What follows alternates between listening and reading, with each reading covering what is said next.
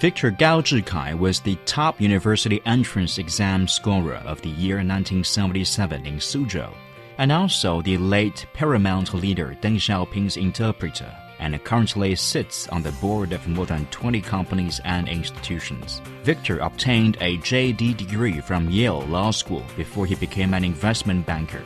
He is an executive director and chairman of the International Committee of Beijing Private Equity Association and a vice chairman of Sino Europe United Investment Corporation. As an international expert on Chinese issues, in his spare time, Victor appears in mainstream Chinese and international media, including BBC, CNN, and CCTV, commenting on Chinese affairs as the top scorer in Gaokao in Suzhou City in the year of 1977. And Gaokao was resumed after years of being shut down. How did that come about, and what kind of student were you? I was very fortunate to participate in the National College Entrance Examination in 1977. And uh, I was uh, only 15 years old at that time. Strictly speaking, I was not qualified to take part in the college examination. But then you may remember 1977 was the year of great significance in China. Deng Xiaoping, after he re-emerged from persecution, actually accelerated the opening up of the colleges in China. And like so many other people, much older than I was at that time, uh, I was very determined to try my luck in the national entrance examination. And against all odds, I was actually admitted to college. So uh, that's a big thing in my life. Oh, but uh, as a matter of fact, in that year, three siblings in my family, uh, we were admitted to college uh, in the same year. So it's really something very important for my family. I was a very young college student when a university opened in February 1978. And uh, ever since then, I have been on the fast track for many other things I've been doing. Oh wow. So it shows that your family probably has a intellectual atmosphere. Both my uh, parents were government officials, uh, but uh, in our family there was a strong emphasis on education, on learning. That's the atmosphere we were uh, brought up in. But at least I was a very dedicated student. I spent a lot of time studying and also studying in a smart way, not just be lost in academic studies studies, but always try to pick up your head, look beyond the horizon, and think big issues. Even when I was a small kid, very interested in domestic news, international news, try to learn whatever little bits and pieces about what's happening in the world, and try to really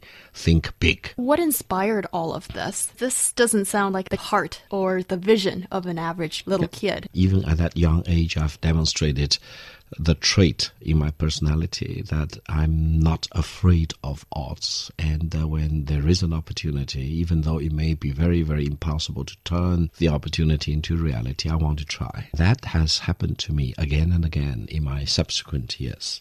And also, it's interesting that you brought up the name Deng Xiaoping. I don't think you can escape from that name ever in your life. A lot of us know you as Deng Xiaoping's translator and also the youngest translator. And what's it like to work with a leader like him? Absolutely. Working uh, for Deng Xiaoping as his English interpreter was the highlight in my life.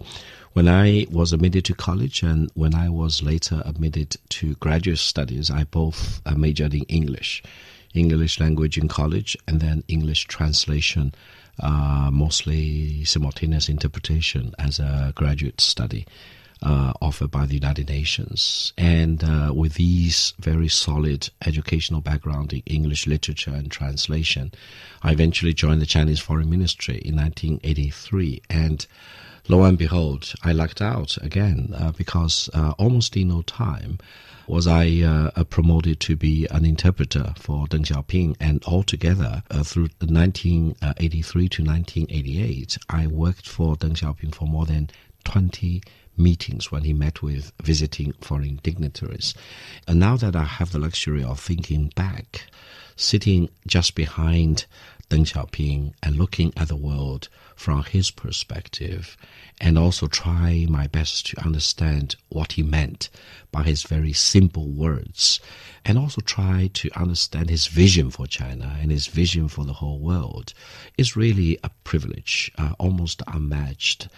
And I think uh, when I was at very young age in a very, very uh, junior uh, professional job as an interpreter, I could have that benefit of sitting just next to the greatest man in the world, I would say, and uh, try to understand him, try to convey whatever he meant in English to the visiting foreign uh, dignitaries, and also try to convey whatever questions or points that the foreign visitors may have to Deng Xiaoping. It became a very important link at a crucial time in history. And the 1980s was the period when Deng Xiaoping really opened up China and launched China on this path of reform and opening to the outside world. So, ever since then, I think I have the benefit of looking at the world still using that very unique and unparalleled uh, perspective, and it has always been a blessing for me. What are these lenses you've been talking about? So, what kind of vision do you think it is? How has it changed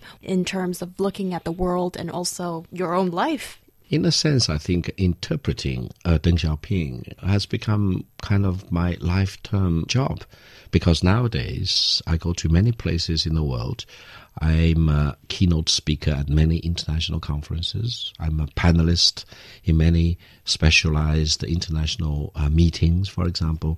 And almost without exception, you know, we need to talk about China as it is. We need to talk about China's ambitions, the dreams of Chinese people, and uh, what are the challenges and the difficulties that we need to overcome. What's the relations between China and the rest of the world? And I think I can always benefit from the experience that I had in the 1980s working for Deng Xiaoping as his interpreter, because I think uh, from the great man's perspective, and that's a perspective of great innovation, of breaking away from boxes and always focus on what matters the most. For example, Deng Xiaoping always said, development is the hard truth. And now, on many occasions, I've said, if the great man were still with us today, he probably would say, green development is the hard truth.